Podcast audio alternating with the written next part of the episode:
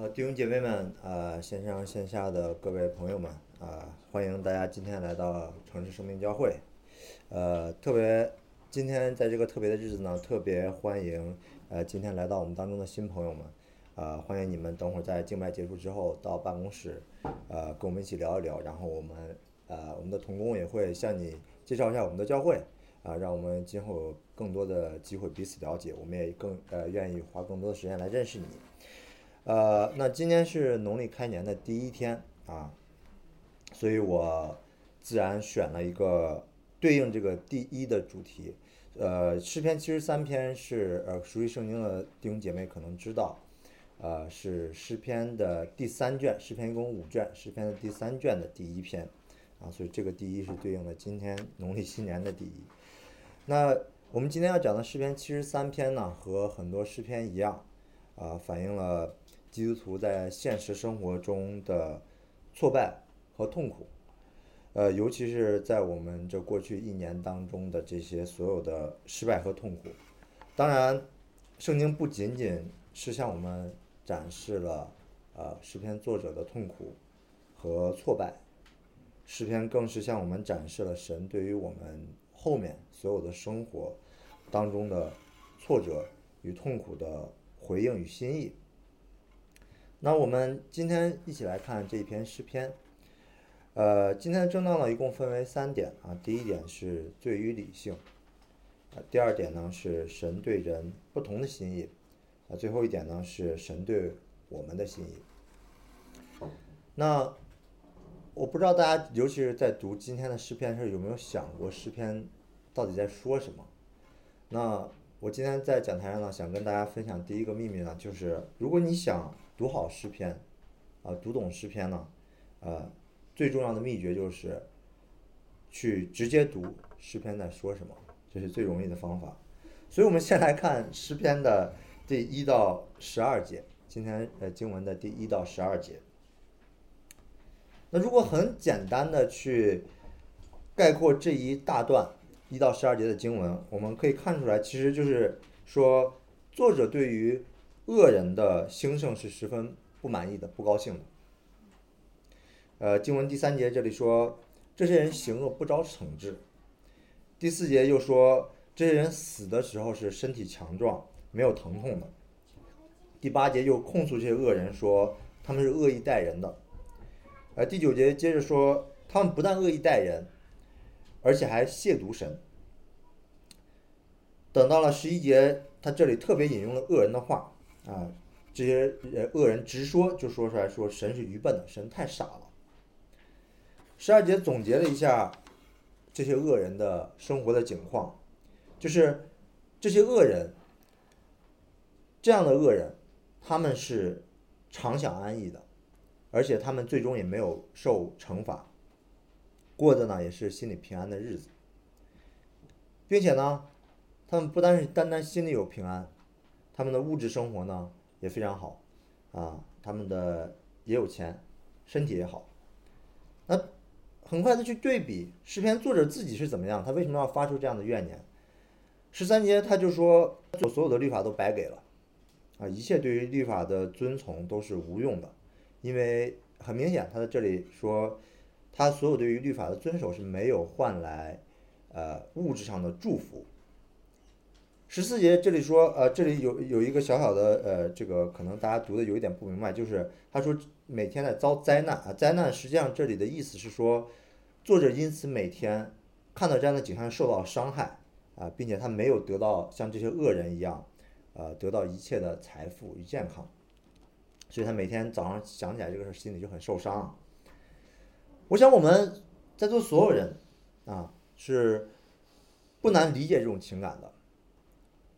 不要说是恶人了，哪怕是周围一个普通人啊，以以一个道德意义上的一个普通人，非恶人，比我们过得更好，啊，比我们过得更有钱，比我们的小孩上学更好，比我们更健康，啊，甚至在过去一年可能比我们出行更多，啊，我们就会难呃难难免比较，就是这样一个普通人，我们都难免去跟他比较，那更不要说是一个恶人了。这个人他又坏又比我又好，我想。这种家长里短的情节，大家应该都体会过。甚至可能大家以前去在听一些关于诗篇的教导的时候，呃呃，会听到这样教导说，因为诗篇的作者啊、可以这样随便的向神去抱怨所有的事情，所以我们也应当效法这些诗篇的作者，去这样随便的向神抱怨，啊，从而增进我们的敬虔啊，让我们多去跟神祷告。啊，这个话听起来很对，啊，可是呃，这个却不是圣经的教导，呃，也不值得我们去效仿。容我指出两点原因，呃，为什么不要以这样的方式像诗篇作者一样去跟神去抱怨？那第一个原因呢，就是诗篇的作者他的动机和我们看到的这种别人的呃别人的呃呃物质的呃生活的兴盛所产生的这种苦读和抱怨，呃是并不完全相同的。那你可能知道，就是我们读经文是需要看语境的。那这篇诗篇的作者是谁呢？第一个问题就是这篇诗篇作者是亚萨啊，这这篇诗篇作者是亚萨。亚萨这个人呢，他在圣经中并没有过多的被提及，但是我们至少知道关于他的一点是，他是在圣殿的诗班中服侍的，啊，那这样的一个人呢，在旧约中他是有特权去熟悉神的律法的，所以当这个作者亚萨他看到恶人的生物质生活变好的时候，我们自然的联联想到就是，是我们看到别人发财的时候这种呃不爽的心情。所以从形式上看，或者从外表上看，我们和诗篇的作者亚萨看起来都是在嫉妒别人的发财，就嫉妒别人的物质生活好，嫉妒别人的身体情况。但是呢，从动机上，从本质上，诗篇的作者实际上是比我们要来的更深刻的。啊，为什么这么说呢？你可能很纳闷儿，那不都是嫉妒他们吗？那我们如果我们嫉妒别人，我们就是非常单纯的、毫不二心的看到这种情况，就是想发财，想要物质的富足啊。那不得不说，我们的动机往往就是这么单纯，对吧？这个人他发这么多财，我我嫉妒你，我就是想要这么多钱，没有别的意思。那不要跟我说有的没的，他有钱，我有钱，我们的动机就是在有钱上，非常单纯，对吗？那诗篇作者呢？他在这里并没有只是在体恤我们的家长里短，他在这里实际上是在控诉神的不公义。这个不公义呢，啊，不是平白无故的啊，他呃心里生出苦毒，他就是说，哎呀，你真不好，他不是这样的，他控诉神的不公义是完全有字据的。那神的公义呢？它的字据在哪里呢？神的公义在神的律法有形的字据中体现，有形的律法中体现。那身体健康、财富增多，是一件紧密和律法相关的事情，它不是一个随随便便的通过努力就怎么样怎么样得到的事情。那在旧约的申命记中呢，呃，申命记第七章，呃，还有到第十呃第十五章，我给大家节选了一点经文，我念一下，呃，呃，有这样一段经文。啊，虽然生命记中很多事，但是有这样一段经文，集中的体现了这样一个人在地上的物质生活和神的律法之间的关系。生命记七章说：“你们果然听从这些典章，遵呃谨守遵行，耶和华你神就必照他向你列祖所起的誓守约，施慈爱，他必爱你，赐福于你，使你的人数增多，也必向。”也必在他向你列祖起誓应许给你的地上赐福于你你身所生的，地所产的，并你的五谷、新酒和油，以及牛犊、羊羔。你必蒙福胜过万民。你们的男女没有不能生养的，牲畜也没有不能生育的。耶和华必使一切的病症离开你。你所知道埃及各样的恶疾，也他不加在你的身上，只加在一切恨你的人身上。所以，《生命记》中的律法表明了神一个非常清晰的原则，就是神对于遵守他律例典章的人是祝福的，各种意义上的祝福，生孩子多，地上的财富也多，并且身体一定会健康；而对于那些不遵守他诫命的人呢，只有惩罚。所以，亚萨是明白这一个原则的。当亚萨去抱怨的时候，他根本不是在简简单单的去抱怨一个家长里短的一个情绪，他是在彻底的抱怨，甚至控诉神的不公义。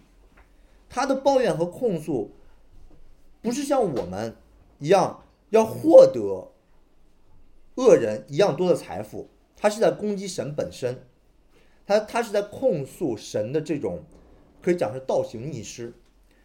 神对于这些恶人看起来给予了祝福，而对于所有这些看呃他们这些以亚萨为代表这些遵守律法的人，看起来是给了惩罚。那这个从结果上，单单从结果上来看，看起来神就是把恶的看成是善的，把善的看成是恶的，因为在恶人在地上得到的是善的结果。所以，作者的动机是基于神对神律法的了解，他的控诉就是对神本身的攻击，而不是想获得像那些恶人一样多的财富。那说完第一个原因，我来说第二个原因。第二个原因就是，作者的理性其实在这里已经被扭曲了。那亚萨同样作为亚当堕落后人类的一员呢？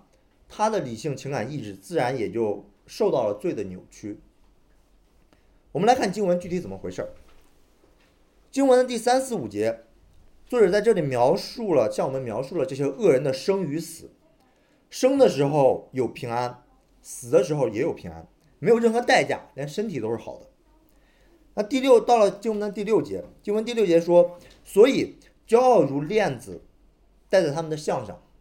强暴像衣裳遮住他们的身体，啊，这个可能跟我们今天的，呃，今今天可能过新年，可能有人换了新衣服，这个可能呃不不是像这样的。那在这个旧约的语境里呢，无论是链子还是衣服，它都是彰显了一个人的身份，说这个人在代表什么。就像比如说我们说我们得救之后披上耶稣基督的义袍，这个义就是我们的身份，我们那。他们的身份呢，就是骄傲与强暴。第七节呢说，他们的眼睛因体胖而突出，他们所得的过于心里所想的。那第七节呢，展示他们的骄傲，他们的眼睛已经藏不住他们的骄傲了，已经凸出来了，而且他们得到的呢也是丰呃非常的丰盛。呃，我想可能后面几天，可能年后大家可能会有各种各样的聚会，啊。啊，聚会你很可能会碰见这样的人，啊，或者可可能你已经碰见了。他，你碰见一个人，这人跟你怎么说呢？你在上海可能现在买了个房在还房贷，对吗？那他会跟你说，嘿，哎，哥们还还房贷呢，多少平啊？哎，您别说，哎，咱去年真还没少挣，买了三套四合院，怎么样？您说咱这能力行不行吧？然后你事后呢，一打听，他为啥买了三套四合院呢？因为这哥们是个倒爷。啊，靠风控的时候倒买倒卖赚了一大笔，啊，直接就财富自由了，所以他买了三套四合院，对吧？那第八节，第八节说，他们讥笑人，凭恶意说家人话，他们说话自高。那这里展示的是他的强暴，强暴的人有一个特点啊，强暴人有一个特点，强暴的人只能欺负比他更弱的人，他永远欺负的，他永远找茬的对象永远是比他更弱的人，所以他只能去。讥笑人，呃，欺压人啊，这个词都告诉我们这里。然后在第九节，他们的口亵渎上天，他们的舌毁谤全地。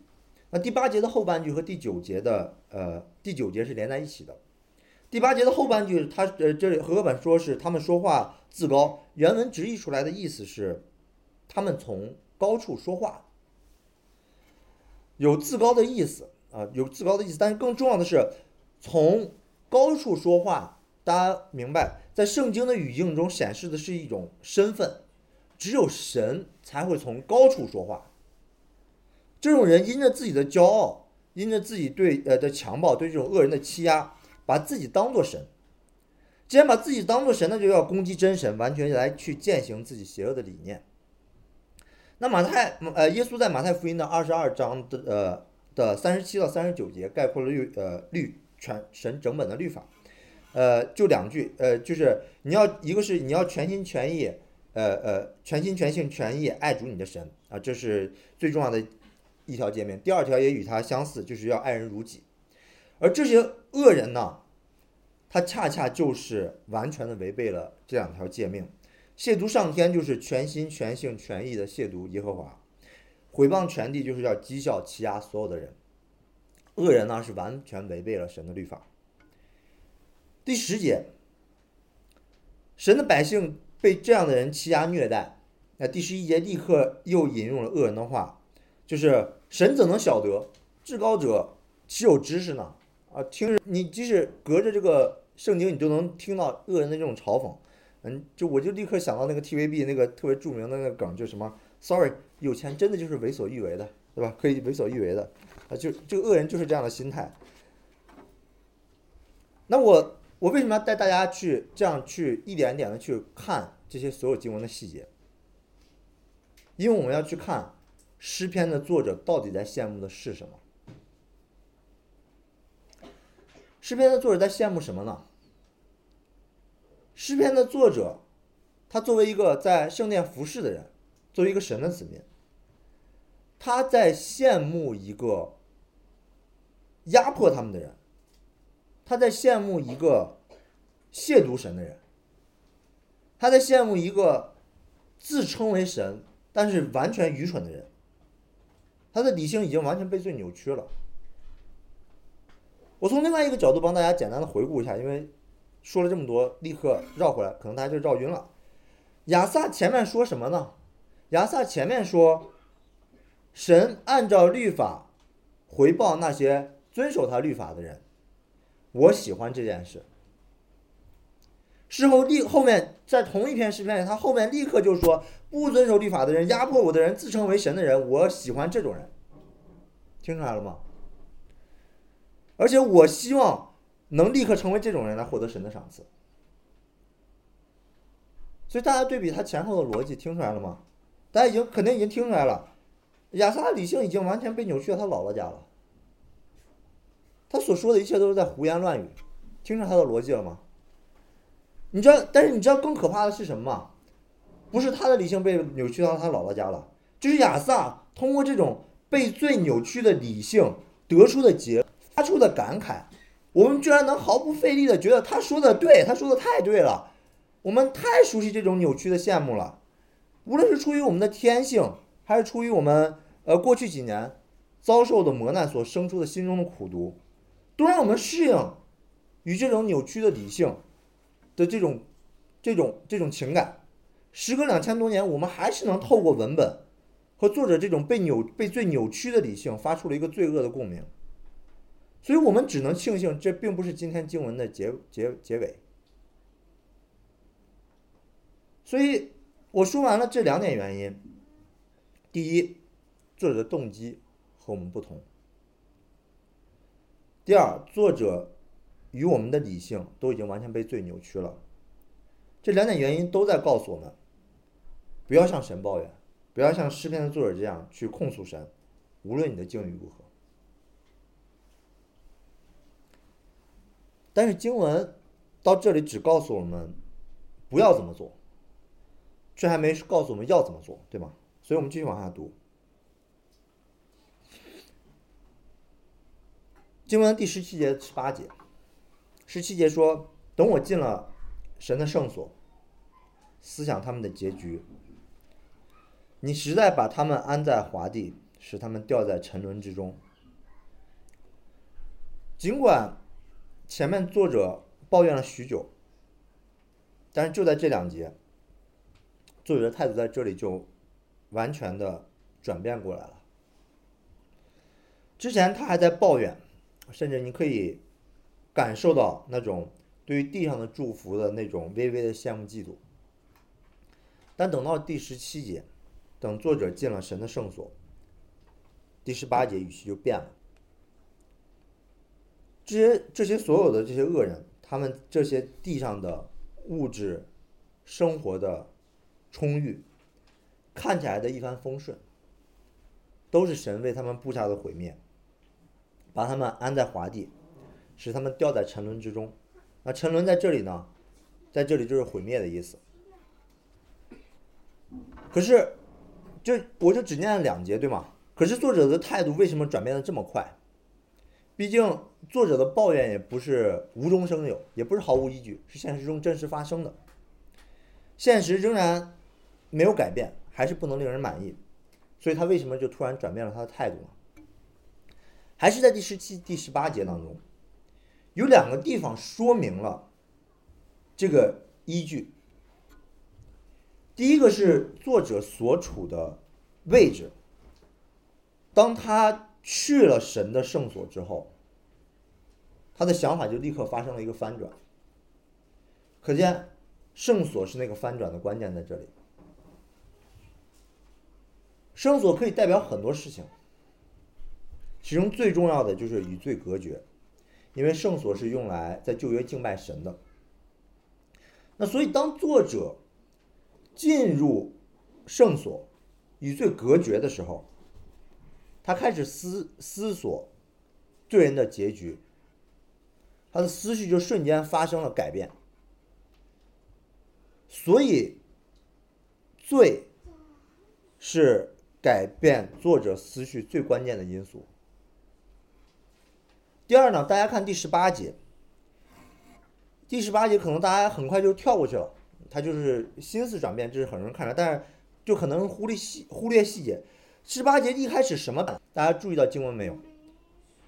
一开始在十八节，人称变了，发现没有？前面的人称，要么是我怎么怎么样，他们这些恶人怎么怎么样，就算提到神，也是用第第一节、第二节是用第三人称间接的去称呼神，而不是直接的称呼神，对吧？而且作者的关注点始终。是在自己的无辜上，最后呢，关注点也落在了自己的身上。我为什么没有得到？我这么无辜，我为什么得到？看看人家，看看人家，他们就是他们。那换成现在中人，看人家，看人家，看看人家。而他到了圣所之后呢，他的思绪立刻就变了，连人称代词都变了。从第三人称前面从第三人称间接称呼神到这里变成了第二人称你，这是直接面对面的称呼神。这个转变之所以这么重要，是因为他的思绪终于开始不关注自己了，不是我我我我，是你你你你，这个你指的是神。他开始重新的把他的视角放到了神的身上。我们看这些这些恶人和这个作者，无论是罪人呃恶人也好，还是义人也好，他们所有人的视线不会因为他们身份的区别。有所区别，他们所有人的视线都会被罪所扭曲。那对于恶人来讲，他们不相信神，他们认为这一切地上所得的都是他们应得的。对于异人来讲，他们也只能因因为他们的理性被扭曲了，他们也只能看到这地上世上的得失，他们也只能关注自己。罪扭曲了所有人的理性，所以因着罪的扭曲。所有人都只能看到以自己为中心的世界，不能去关注神。那么，既然所有人的视角都被扭曲了，那神对所有人，神的心意对所有人都是一样的吗？更重要的是，既既然罪同时扭曲了恶人和义人的心意，那信神和不信神有任何区别吗？对吧？都被扭曲了，有什么区别吗？呃，有区别。而且，诗篇很明确的告诉我，我们所有人。神对于恶人和义人有着截然不同的心意，尽管他们的理性都被扭曲了。所以，我们今天来看，一起来看今天正道第二点：神对不人不同的心意。那我们先来看神对恶人的心意是什么？十七到二十节，我们继续看诗篇的第十呃，今天诗篇的十七到二十节。作者在十七节告诉我们什么呢？他。开始思想这些恶人的结局。十八节紧接着说：“你实在把他们安在华地，这代表什么呢？安在华地这么一个形容词告诉我们，这边一个对于情景的描述，告诉我们这些恶人他一生的结局，不是一个自然的过程，自然的结束。他们的人生和终点都是神安排好的。恶人在恶人的这种。”物质充盈的地上的生活，就是神为他们安排的滑地，就像一个光滑的滑梯，使他们一下就从滑梯上一滑到底，而这个滑梯的终点就是毁灭。第十九节说，他们转眼之间成了何等的荒凉。他们一辈子一眨眼过去之后，这个荒凉不单单只是说他们地上的财富消失了，这是特别指出神对恶人的审判和毁灭。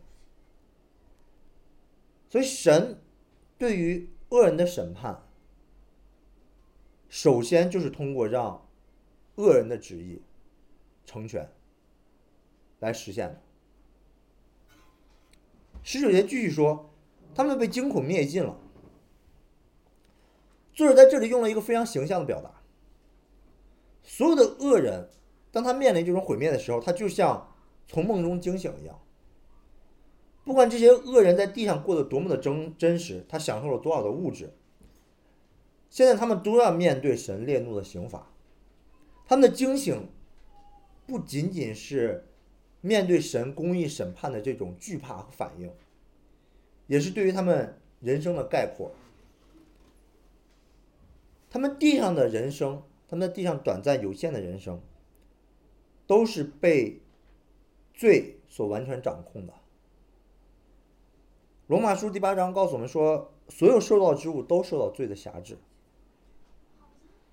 这些罪人看起来是在享受他们罪、他们的恶行所给他们带来的最终之乐，看起来他们是自己人生的主宰，实际上不是。他们在他们的罪中只能选择继续违背神，因为他们是罪的奴隶，所以他们只能继续选择违背神。不是他们自己掌控他们自己的人生，而是在罪在辖制他们的人生。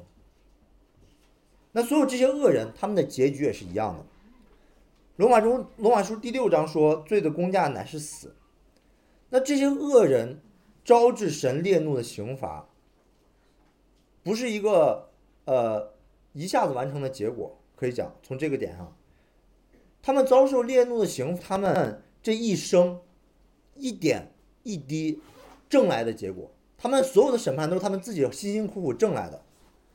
就像在每个公司的员工月底，包括今年公司的年底，可能大家领到了这个年终奖，对吧？月底有绩效，这些恶人因着自己所犯的所有罪，在他们人生的结尾，为他们挣来了最大的一笔的工资和绩效，就是神的审判。当我们这样了解了这些恶人的结局，我们再回过头来看诗篇的前半部分，作者对于这些恶人的生活的描述的时候，我们就会发现，这些恶人的生活并不是像表面那样看起来那么的轻松与幸福。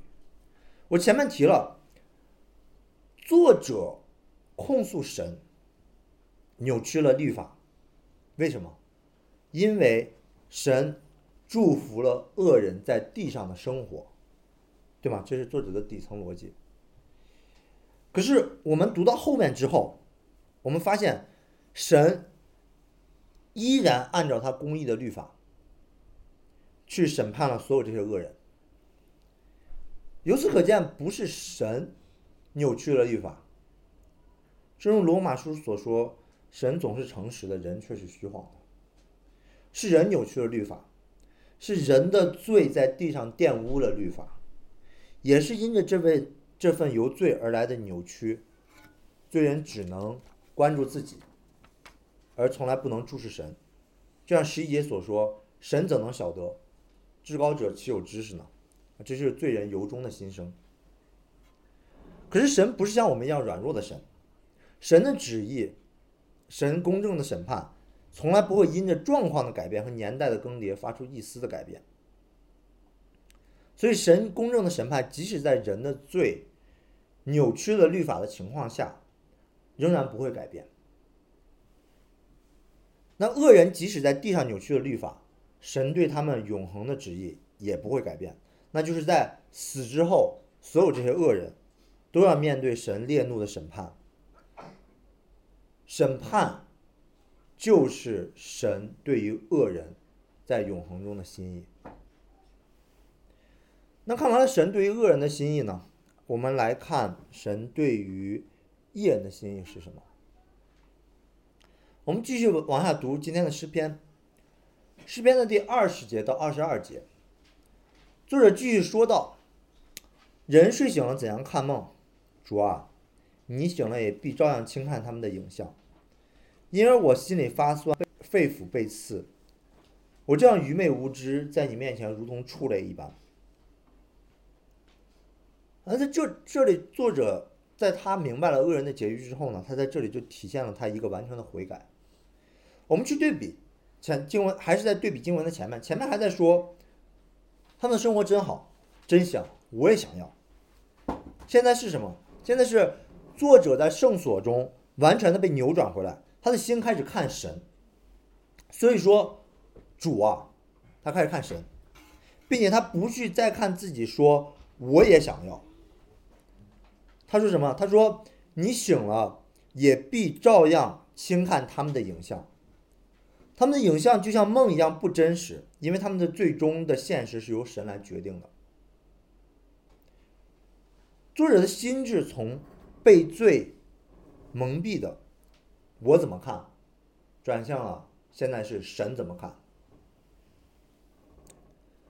紧接着二十一节、二十二节。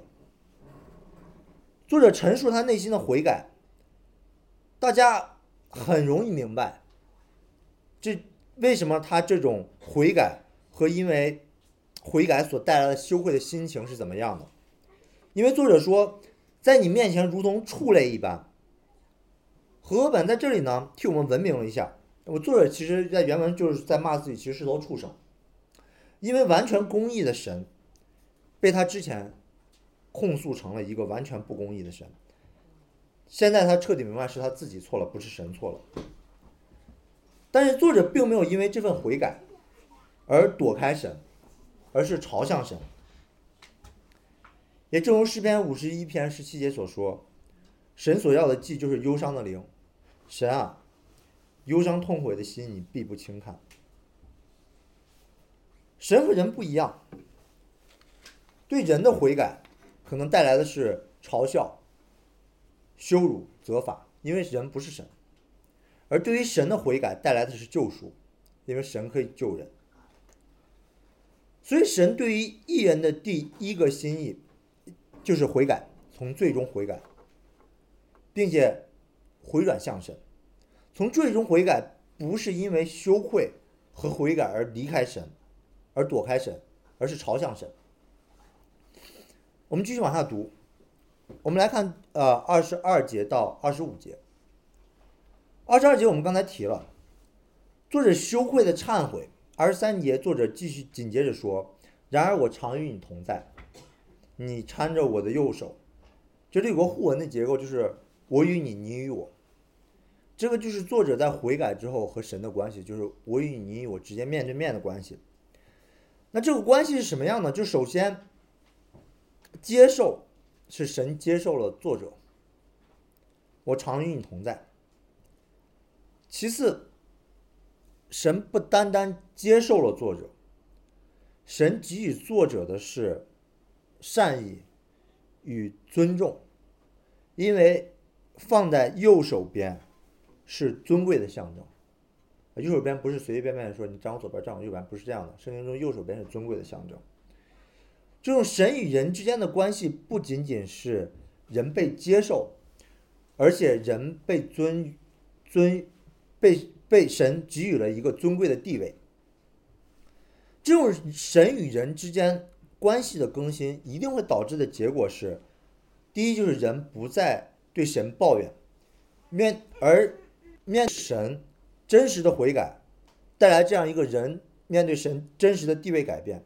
也一定会带来他态度的转变，而且神与人关系的更新也同样会带出人与人之间关系的更新。人与人之间扭曲、被最扭曲的关系，也必须借着神才能复合。我们在教会常常看到、听到对彼此的抱怨，花别人花时间窥探别人的隐私，借着彼此的伤害所生出的苦毒，都是需要和神关系的转变才能复合。而神所要的不单单是让我们停止做这些事，而是这些事的反面。这些事的反面就是像作者这样被更新一样。这些事的反面是彼此的信任、相爱与尊重，知道彼此的秘密与软弱，不是为了满足我们彼此的窥私欲和八卦心，而是在这样的关系中去为彼此代求，去承担彼此生命中的软弱。所以看完神对于艺人的这一点心意，我们来看最后今天正到第三点，神对我们的心意是什么？我们继续往下读诗篇，继续往下读第二十四节到二十五节，说：“你要以你的训言引导我，以后必接我到荣耀里。除于除于你外，在天上我有谁呢？除于你外，在地上我也没有所爱慕的。”作者的心智在这里就完全被更新了。这时候，作者只在关注神，只在关注神的作为，神用训言引导他，以后接到接他到荣耀里。并且作者认识到，只有神是他的依靠，在地上没有任何指望。这神对我们，首先所有人的心意是，让我们把目光从地上转到天上。那听到这可能就有疑问了，又有疑问了。那这一切的问题还是那句话，这一切的问题并没有因为神转变了人的心态而结束。艺人和恶人还是会被罪所扭曲，而罪所带来的结果仍然是对现实造成了影响。这一切怎么收场？谁来为此付上代价？因为没有代价的和解就是一个不公义的和解，对吗？那如果神为我们所有人提供了一个没有代价的和解，那就是一个不公义的神。所以我们继续往下读，到第二十六节，我的肉体和我的心肠衰残，但神是我心里的力量。又是我的福分，直到永远。我们首先在这里能继续直观感受到，作者在这里还是在说他关注神的心智。但是除了这个之外，我们结合之前看，作者在这里他关注神的心智，他扭转向神，他开始对神说话。作者这个时候摆脱了被罪扭曲的影响，他找神到底要的是什么呢？对吧？他前头有一个现实的问题，他现在向神求，他要求什么呢？下面第四节说，他们死的时候没有疼痛，他们的力气却也壮实。恶人之所以看起来受到了祝福，从作者的角度来看，就是因为他们吃得饱，身体好，对吗？所以作者在明白了神的心意之后是怎么做的呢？既然神公正，既然神施恩于他所爱的人。那是不是现在就要把这对于肉体健康的祝福给了艺人就好了？不是的。作者在二十六节继续说，肉体和心肠衰残，对吗？这是第二十六节的经文。可见，神给予这些恶人的这些看起来的祝福，就是这个肉体健康的祝福，反过来。被扭转过来，并不是另一个肉体与健康的祝福。这可能有点绕啊，这可能有点绕。我再说一遍，作者在回转之后，他并没有说：“神呐，我的肉体像恶人一样得到了成全，我的就是说我的肉体也壮实起来了，我也不疼了。”更没有说，我想要像恶人一样。过一个看起来平顺的生活，死的时候也是平安，没有的。除了后半段说了神还是他的福分直到永远以外，那就是还说明另外一个事情，那就是作者在心意回转过来之后，他指向的是继续的受难或者是苦难，因为他并没有像神要求那一像恶人一样的平安，在地上的平安。可是这个受难却不是指着作者自己说的，那到底是指着谁说的呢？其实诗篇一开始就说了，诗篇一开始就说了，这个受难到底是指着谁说的？诗篇诗篇的第一节，今天诗篇的第一节，我们又跳回了第一节。诗篇第一节说，神实在实在恩待以色列那些清心的人。你要知道，神的旧约，我们还在旧约对吗？我们没去别的地方。神的旧约是不会在旧约直接恩待清心的人的。熟悉律法你应该知道，因为旧约怎么样才能去得到恩待见神呢？因为旧约要得到恩待要见神是要守洁净的条例，外表的洁净才是关键。所有洁净的条例都是和外外在能看见的联系在一起，因为所以只有守住外表的条例，人才能去进入会幕，才能去敬拜神，才能得到神的祝福。敬拜神在旧约从来是外表清洁，而不是内心清洁，内心清洁没有用。清心在这里不能得见任何人。啊，清心其心内心清洁不能得见任何人。那所以作者到底说的是哪里？作者最终指向的是那位在山上宣布清心的人有福的耶稣基督。只有通过耶稣基督的赎罪大功，这被所有被扭曲律法所要求的公义才能被满足。只有通过耶稣基督的宝血，我们的内心才能清洁。只有通过耶稣基督直接面对神的审判。我们才能不是那偿还那罪所带来的代价。所以神要我们目光转变，从地上到天上，并不是一句空话。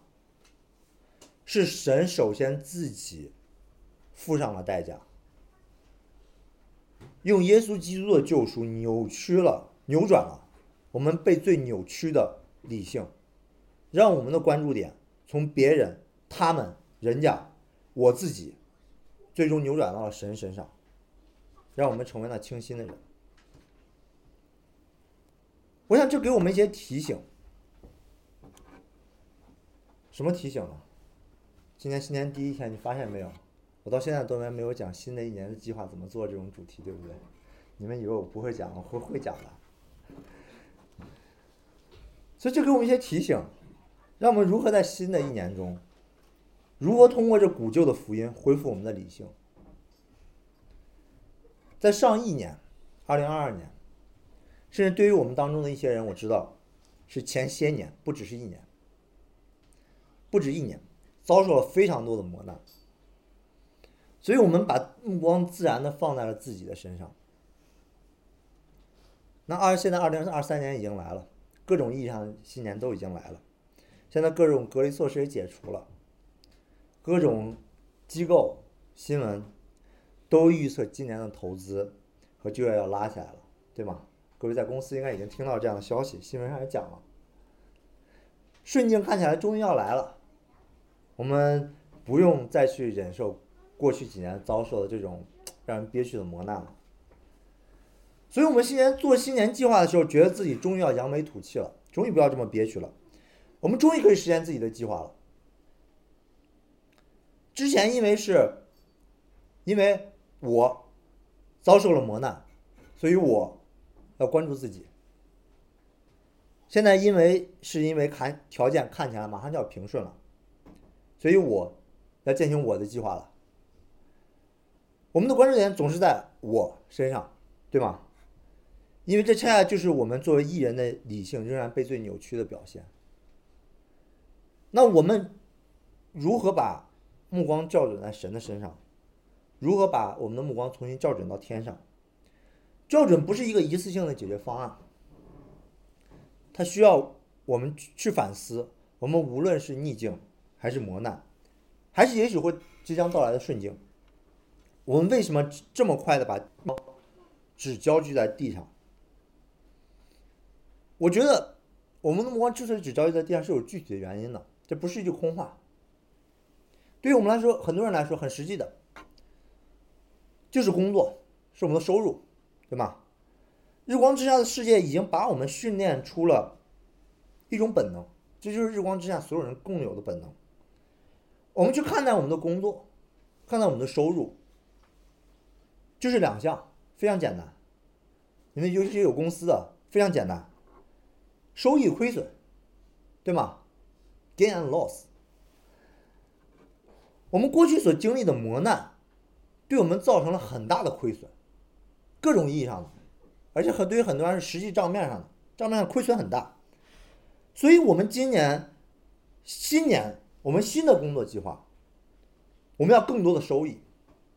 那毕竟工作如果没收益，就没人工作了，对吧？你们谁上班是不要工资的？话是说的没错了，可是这样不就恰恰回到了人理性被扭曲的状态中吗？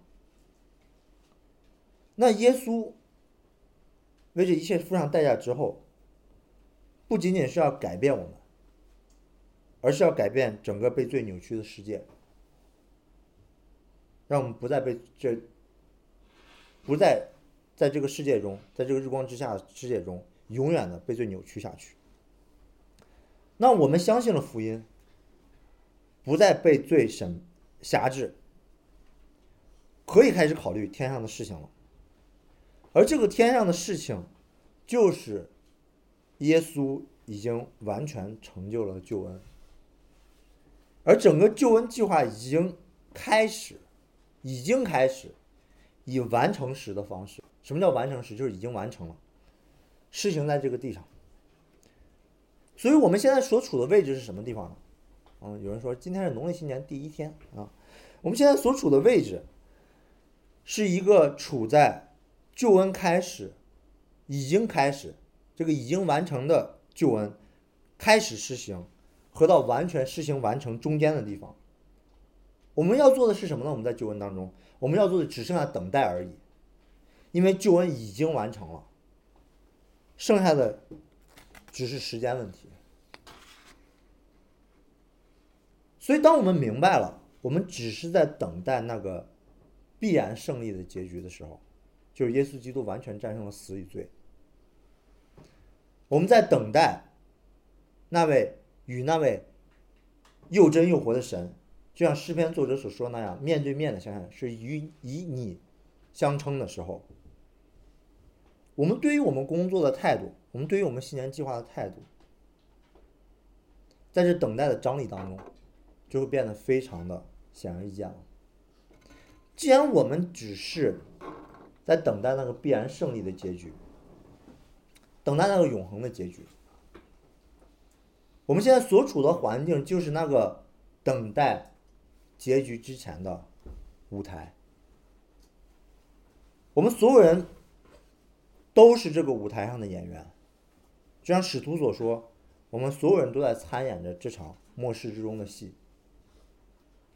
在这场戏当中，不管你的记账最终是收益还是亏损，最终的结果永远是赚的。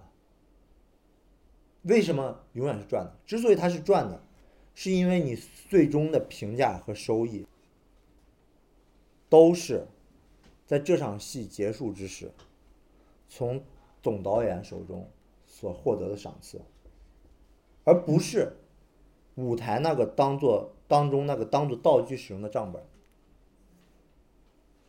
一个理性被神扭转回来的人。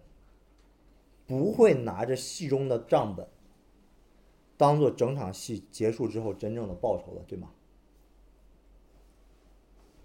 所以我们现在要做的是，演好我们自己的角色。你们明白我们在地上的得失都是非常短暂的，因为我们要注视的是那整场戏结束之后的赏赐，活出与蒙恩相称的。样式。我们之所以可以不在乎地上短暂的得失，是因为我们在天上有永远的荣耀。最后，我们通过诗篇的结尾来看神对我们的最后一个心意是什么？亚萨在经历这一切的内心波澜，从愤愤不平的控诉神，到在。圣殿中回转，再到重新回到神面前。他在二十七节说：“远离你的必要死亡，凡离弃你行邪淫的，你都灭绝了。”他在二十七节重新恢复了对于神律法的一个正确的认识。与之相对的呢，是他在诗篇开始今天诗篇的开始，对于律法、神的律法扭曲的认识。那今天整整整个诗篇一头一尾，看起来都是律法，对吗？看起来都是律法，开头是扭是扭曲的认识律法，结尾是从正面的方式，按照神的方式去认识律法。但是亚萨对于神律法认识的转变，并不是因为他自己刻苦的遵守律法，不断的锻炼，每天操练。正确的认识律法，所以他最终获得了通过自己的努力获得了一个正确的认识，而是因为神的救恩先临到了他，他才可以去正确的认识律法，进而行出律法。至于我们作为基督徒的生活是一样的，我们也先是先蒙神拯救，才有能力去行出律法。第二十八节诗篇继续说。但我与，但我亲近神是与我有益，我以主耶和华为我的避难所，好叫我述说你一切的作为。亚萨的最后开始称颂神，并且开始用神位格性的名字去称呼神，耶和华，看见没有？这里不用神，神有很多个名，他在这里用神位格性的名字耶和华来称呼名，呃，来称呼神，所以。神对我们所有人最后一个心意，就是继续在他救恩的国度完全降临之前，忍受日光之下的磨难，继续遵行他的律法，常常亲近他，颂扬呢带我们出黑暗入光明者的美德。希望神对我们的心意能成为你对新年的盼望。我们一起来做一个结束的祷告。亲爱的天父，求你用你的福音 继续激励我们所有人，在这个弯曲悖逆的时代，按照你的心意活下去。求你拖住我们所有的人，让我们活出有你子民的样式。也求你给我们这样的心智，让我们活出你子民样式的心智。让我们受磨难、受亏损，也不丧志行善。求主你的怜悯。以上祷告是奉我所我主耶稣基督的名求，阿门。